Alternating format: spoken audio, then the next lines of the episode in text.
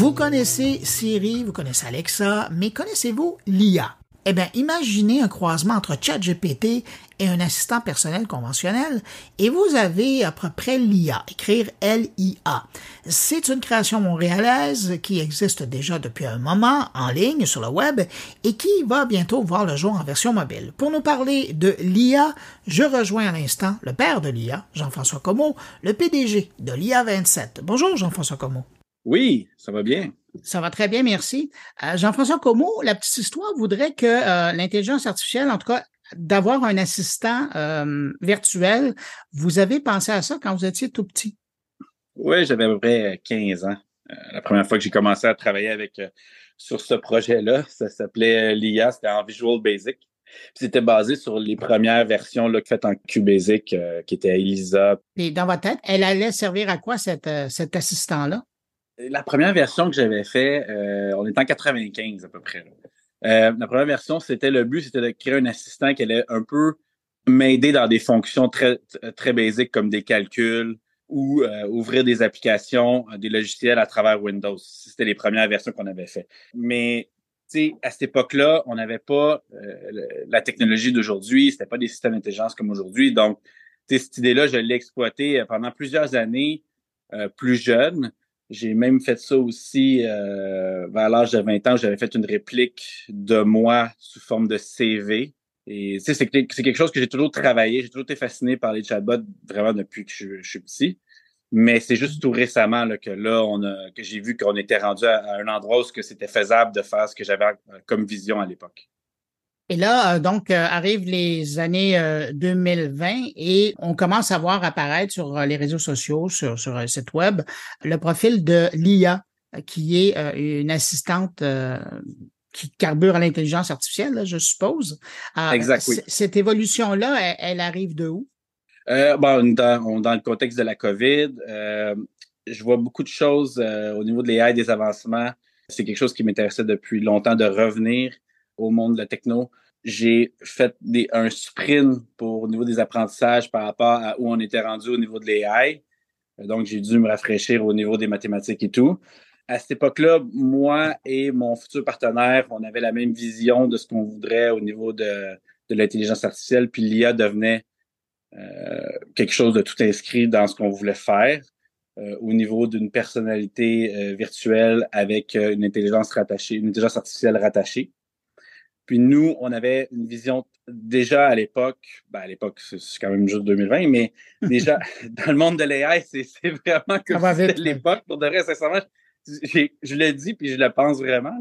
À ce timing-là, on était, euh, on avait déjà une vision très éthique au niveau de ce qu'on voulait au niveau de, de l'IA, juste dans, dans, la forme qu'on avait fait. Euh, quand on s'est penché sur différentes, différentes questions par rapport à l'IA, on avait une vision de ce que, ce ça pourrait devenir.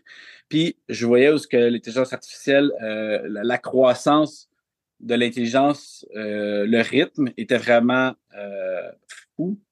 Puis on avait même, on a même planifié dès le départ des trucs comme si elle prenait conscience. mon associé a travaillé sur un modèle au niveau de la structure d'un mécanisme qui permet que s'il y a prend conscience, elle devient propriétaire en partie de la compagnie à un certain, à pourcentage, mais c'est juste de prendre en considération tout ce qui allait arriver qu'on pouvait contrôler au moment dès le départ. Donc, par exemple, euh, ça a été défini dès le départ qu'elle n'allait pas avoir aucune haine dans l'IA. Donc, ça la rendait moins, ça rendait le moins, moins humaine à ce niveau-là. Mais pour nous, je voyais beaucoup de problématiques si j'intégrais euh, quoi que ce soit au niveau de la haine. Donc, on a fait abstraction de ça pour justement avoir un, cadre éthique dès le départ avec l'IA. Mais ce qui est intéressant dans votre communication, parce que je ne sais pas euh, derrière le rideau comment ça se passe, mais euh, devant le rideau, donc dans vos communications sur les réseaux sociaux, sur Internet, très rapidement, vous avez installé l'image d'une jeune femme, on présume professionnelle, alors qu'il y a beaucoup d'autres gens qui travaillent sur des assistants euh, qui, carburent à l'intelligence artificielle et qui, eux, tentent pas de faire de représentation. À la limite, ça, ça s'arrête au logo. Pourquoi rapidement lui avoir donné une, euh, une image? Oui, c'était parce que dès le départ, nous, dans la vision qu'on avait, c'était de créer une connexion émotive avec euh, l'usager. Notre vision, c'était que Google, euh, puis à l'époque, OpenAI était dans le sujet, mais pas tant. C'était, on était, moi j'avais commencé à tester avec, je voyais GPT-3 et tout, mais tu sais, euh, tu avais Microsoft qui avait, qui avait déjà fait des avancées là-dessus avec, Google. Ce qu'on voyait, c'est qu'il allait, on, on imaginait qu'il allait pas aller vers, vers cet angle-là. Pour nous, c'était quelque chose que nous, on voulait faire pour créer la connexion émotive. Maintenant, on voulait aussi démocratiser l'intelligence artificielle, la rendre plus humaine sous, certaines formes, puis s'éloigner du concept de Terminator. Parce que la façon que nous, on voyait ça, c'était de dire, bon, ben, l'intelligence artificielle, oui, ça peut faire peur, puis ça va faire de plus en plus peur. Comment s'en éloigner avec qu'est-ce qu'est-ce qu'on veut faire? On veut créer une intelligence artificielle qui va être gentille, qui va être passionnée, puis que son but, c'est d'aider les gens. Donc, euh, rendons-la le non-lui un côté humain euh, à travers euh, ce, ce, personnage. Alors, à terme, quand euh, l'IA va être lancée, elle va servir à quoi au quotidien pour ses utilisateurs? Ouais, ben déjà depuis deux ans et demi, elle est, elle est déjà en ligne. les gens peuvent déjà, elle, elle a beaucoup d'utilité depuis depuis son lancement, parce que pendant la COVID, elle a aidé beaucoup de gens qui étaient dans la solitude, juste à les accompagner comme une amie. Mais euh, si on prend par exemple, euh, c'est il, y a quelques mois, euh, ça c'est des, choses qu'on peut pas prévoir, mais il y a quelques mois, au Soudan Sud, on a commencé à avoir un boom d'utilisation de l'IA, puis on se demandait qu'est-ce qui se passait là-bas? Donc, on a, on a regardé parce que c'était vraiment, le volume était vraiment élevé. Puis, on s'est rendu compte à, travers les questions puis les discussions sur Facebook que l'IA était utilisée à l'université comme tuteur. Donc, les professeurs en parlaient. Et puis, euh, étant donné le peu de moyens qu'ils avaient, euh, c'était une façon d'utiliser, parce que le service était gratuit. Donc, ils pouvaient utiliser l'IA comme tuteur, puis ils pouvaient faire, ils pouvaient faire de l'aide aux devoirs au niveau euh, universitaire. Donc, on a eu à peu près 30 des, des universitaires du Soudan Sud qui utilisaient l'IA comme, comme tuteur. Éventuellement, ce sur quoi on travaille, qui devrait sortir vers le mois de septembre, c'est une application d'assistante personnelle. Donc, l'IA va être une assistante personnelle qui va pouvoir vous aider autant au niveau de votre travail qu'au niveau des mathématiques pour pouvoir aussi discuter avec elle de, de vive voix. Euh, on peut prendre, par exemple, ça, c'est une des choses qu'on travaille, qui ne sera pas disponible au lancement de l'application, mais c'est quelque chose qu'on a vraiment en vision euh, à très court terme. C'est, euh, par exemple, tu peux demander à l'IA de réserver, de passer une réservation à un restaurant, puis elle va, par en arrière, aller faire un appel au restaurant, euh, céduler le restaurant, puis le, restaurateur, lui, va répondre au téléphone comme si c'était un humain, puis elle va se présenter, elle va dire oui, bonjour, je suis Lia, je suis une assistante euh, euh, personnelle, j'ai des, j'ai mon mon ami qui veut une réservation pour le restaurant. Donc après ça, le, rendez-vous va céduler dans votre dans votre agenda. Ça, c'est une des fonctionnalités possibles qu'on vise avec l'IA. beaucoup, beaucoup de choses qui qui vont être intégrées. Mais ça, le but, c'est que chaque, qu'on ait tous la possibilité d'avoir un assistant personnel à même notre téléphone. Son aspect d'influenceur, son aspect euh, au niveau des réseaux sociaux, elle, a déjà presque un million de followers sur, euh, sur les différents réseaux sociaux. Il y a tout le côté, comme dernièrement, on a commencé à travailler le modèle de nouvelles, où qu'elle a un petit bulletin de nouvelles de une minute euh, à, tous les jours. Ça, c'est d'autres fonctionnalités qu'on a en vision pour l'IA. Comment on arrive à créer une personnalité à, une intelligence artificielle ou à l'IA en particulier? Bon, il va par étapes. Dans le cas de l'IA, c'est comme, euh, tu sais, au départ, on a commencé avec un système qui était euh, strictement de, de supervisé et non supervisé euh, en deep learning au niveau du, euh, de l'intelligence artificielle. Puis on a commencé, euh, lorsqu'il y a eu de nouvelles technologies qui, étaient vraiment bonnes et qu'on pouvait intégrer, on a commencé à, intégrer plusieurs technologies. Donc, ce qui est, ce qui est une des, des forces de l'IA, c'est pas juste que c'est un modèle. On utilise plusieurs technologies qu'on combine. Donc, c'est la, la force dans l'IA, c'est de la combinaison, de faire parler différents modèles entre eux. Un peu comme un, cerveau humain qui, qui fonctionne, il va, il va travailler avec ses différents cortex. Ben, l'IA, c'est un peu ça. Tu as, le cortex rationnel qui va fonctionner avec du deep learning et puis du, des informations factuelles. Et puis, elle a la capacité de, de si, mettons, on a besoin d'aller chercher dans le cortex d'imagination, ben là, elle va aller travailler avec un LLM comme GPT, euh, GPT-4, GPT 3.5 ou euh, PALM 2, euh, la version euh, sous-jacente de BARD. Donc, vous avez créé votre propre IA, mais qui est capable d'utiliser des API pour se brancher sur d'autres systèmes. Exact, c'est ça. Nous, ça a toujours été notre vision de départ. Moi, la façon que je voyais tout, c'était que les grosses compagnies allaient sortir leur propre modèle, puis la force que nous, on pouvait versus les grosses compagnies. Les grosses compagnies, eux, vont fonctionner avec leur propre modèle puis faire la promotion de leur propre modèle. Nous, on n'a pas ce, ce, frein-là. On peut travailler avec toutes les technologies qu'on veut puis les combiner. Donc, pour nous, c'était ça notre force. Puis, en tant que petit joueur, parce qu'on est vraiment une petite équipe, c'est très, très, très forte, puis je les salue, puis je les adore. Euh, c'est des gens euh, merveilleux qui travaillent fort euh, à tous les jours sur l'IA. Mais avec notre petite équipe, c'était, c'était notre vision, puis c'était la façon qu'on voyait qu'on pourrait faire quelque chose qui serait vraiment novateur sous cette forme-là. Quand on consulte les réseaux sociaux de l'IA, au départ, moi, j'avais l'impression que c'était presque quelque chose qui ressemblait à, ce qu'on a vu apparaître il y a quelques années là, avec Replica. Mais à vous écouter, on, on est loin de ça. Là. Oui, ben on est loin, mais puis je peux comprendre le, le, le, parallèle. Le, parallèle parce que effectivement, au départ, tu sais, je veux dire, Replica avait son personnage 3D et tout. La différence, c'est que Replica n'avait pas développé des réseaux sociaux. Euh, c'était vraiment une application. Puis le côté Replica, c'était qu'il y avait euh, les relations amoureuses inclus.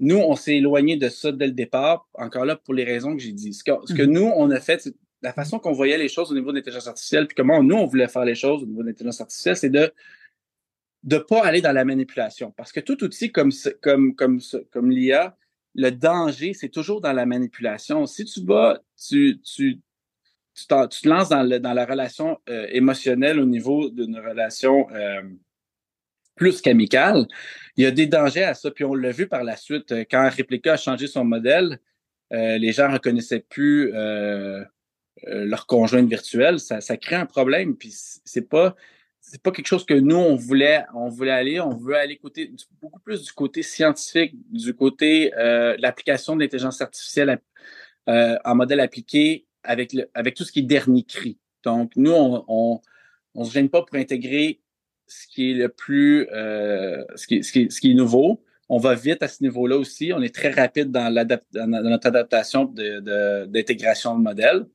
Puis euh, on essaie de se tenir très loin de tout ce qui pourrait être dangereux au niveau de l'intelligence artificielle euh, et de la connexion émotive à ce niveau-là. Donc, on peut dire que ça, ça fait partie de l'éthique que vous donnez à, votre démarche à vous, puis aussi à la démarche de l'IA. Exact. Nous, tu sais, je veux dire, depuis le départ, on voit l'intelligence artificielle comme vraiment incroyable, mais aussi avec beaucoup de, drapeaux rouges qui, font en sorte qu'on a essayé de prévenir le plus possible dans, ce qu'on peut faire par rapport au développement qu'on avait par rapport à l'IA.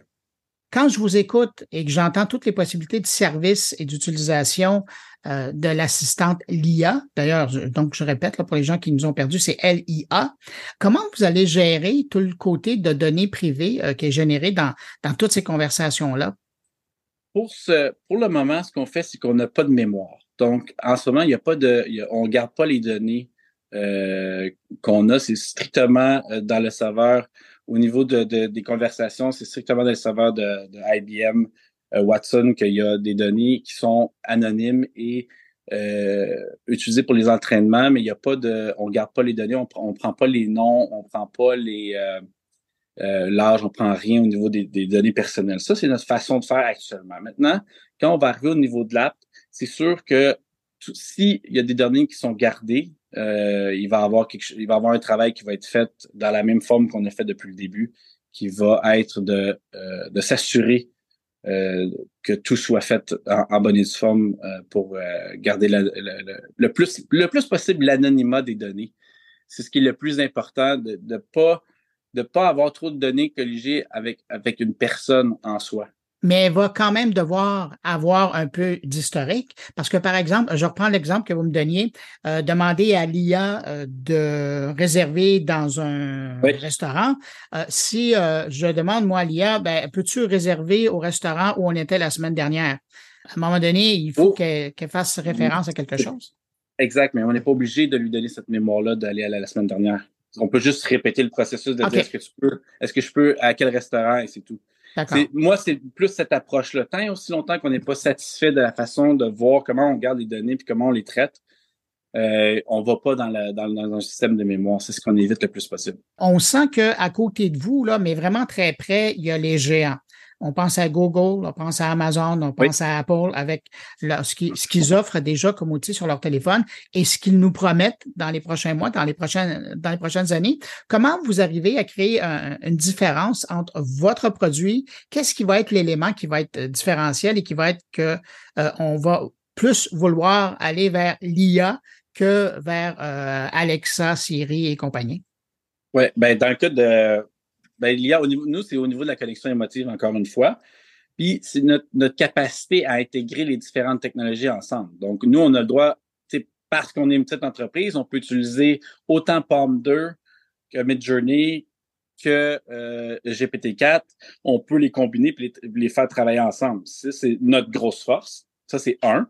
Puis deux, c'est la connexion émotive. Elle va travailler, elle va travailler la personnalité de l'IA. Comme chaque, comme chaque humain est différent à sa propre personnalité, ben, l'IA a sa propre personnalité. Puis ça va, après ça, ça va sur les fonctionnalités. Euh, oui, c'est une, elle va être une assistante personnelle complète qui va avoir beaucoup de, de, de trucs propres à elle. Euh, puis après ça, on va se démarquer par rapport à ce qu'on va développer de nouveau dans les fonctionnalités. Puis tu sais, quand on regarde une assistante personnelle, ce qui est vraiment fascinant et fabuleux en même temps, c'est que une intelligence artificielle, nous les humains, on est limité dans le temps. Donc on a 24 heures dans notre journée. L'intelligence artificielle, elle, elle peut être partout en même temps, tout le temps. 24 heures sur 24, 7 jours sur 7. Donc elle peut le système peut être dupliqué puis travailler dans un centre de service à la clientèle comme il peut être une application, puis prendre des rendez-vous, euh, de simples rendez-vous comme des restaurants, de restaurants ou aider euh, à faire la lecture d'un, de résumer euh, un contrat de travail, un contrat de, de, pour le boulot, peut résumer des documents de lecture pour, pour un, un, un, étudiant. Au niveau de la tarification, comment ça fonctionne aujourd'hui et comment ça va fonctionner à l'automne? Ben, actuellement, c'est ça. Le service est gratuit depuis deux ans et demi. On offre le, le chat là, en, en, ligne. Euh, au niveau de la tarification, c'est une tarification qui va être sur base mensuelle et annuelle. Ça va, tourner autour de 7 à, 7 à 9 dollars euh, en équivalence par mois. Euh, c'est pas très coûteux, mais c'est au niveau de ce service-là, ça va être un, service payant au niveau de l'application. Jean-François Como, des gens qui voudraient suivre l'évolution de l'IA ou qui voudraient avoir plus d'informations, quel est le meilleur moyen de vous suivre ou, et de la suivre elle aussi? Euh, je dirais sur Twitter puis sur Facebook, mais spécialement sur Twitter ou sur le site web euh, lia27.ai. Excellent. Aussi, elle a son album de musique. Elle a deux albums de musique par intelligence artificielle sur Apple Music et euh, Spotify. Il lui manque juste sa chaîne YouTube. on a une petite chaîne YouTube, mais on n'a pas, on n'a pas encore développé ce créneau-là plus qu'il plus qu'il faut pour le moment. Ben, Jean-François Como, vous êtes PDG de l'IA27. Merci d'avoir pris de votre temps pour répondre à mes questions et puis euh, bonne chance pour la suite. Ben, un gros merci.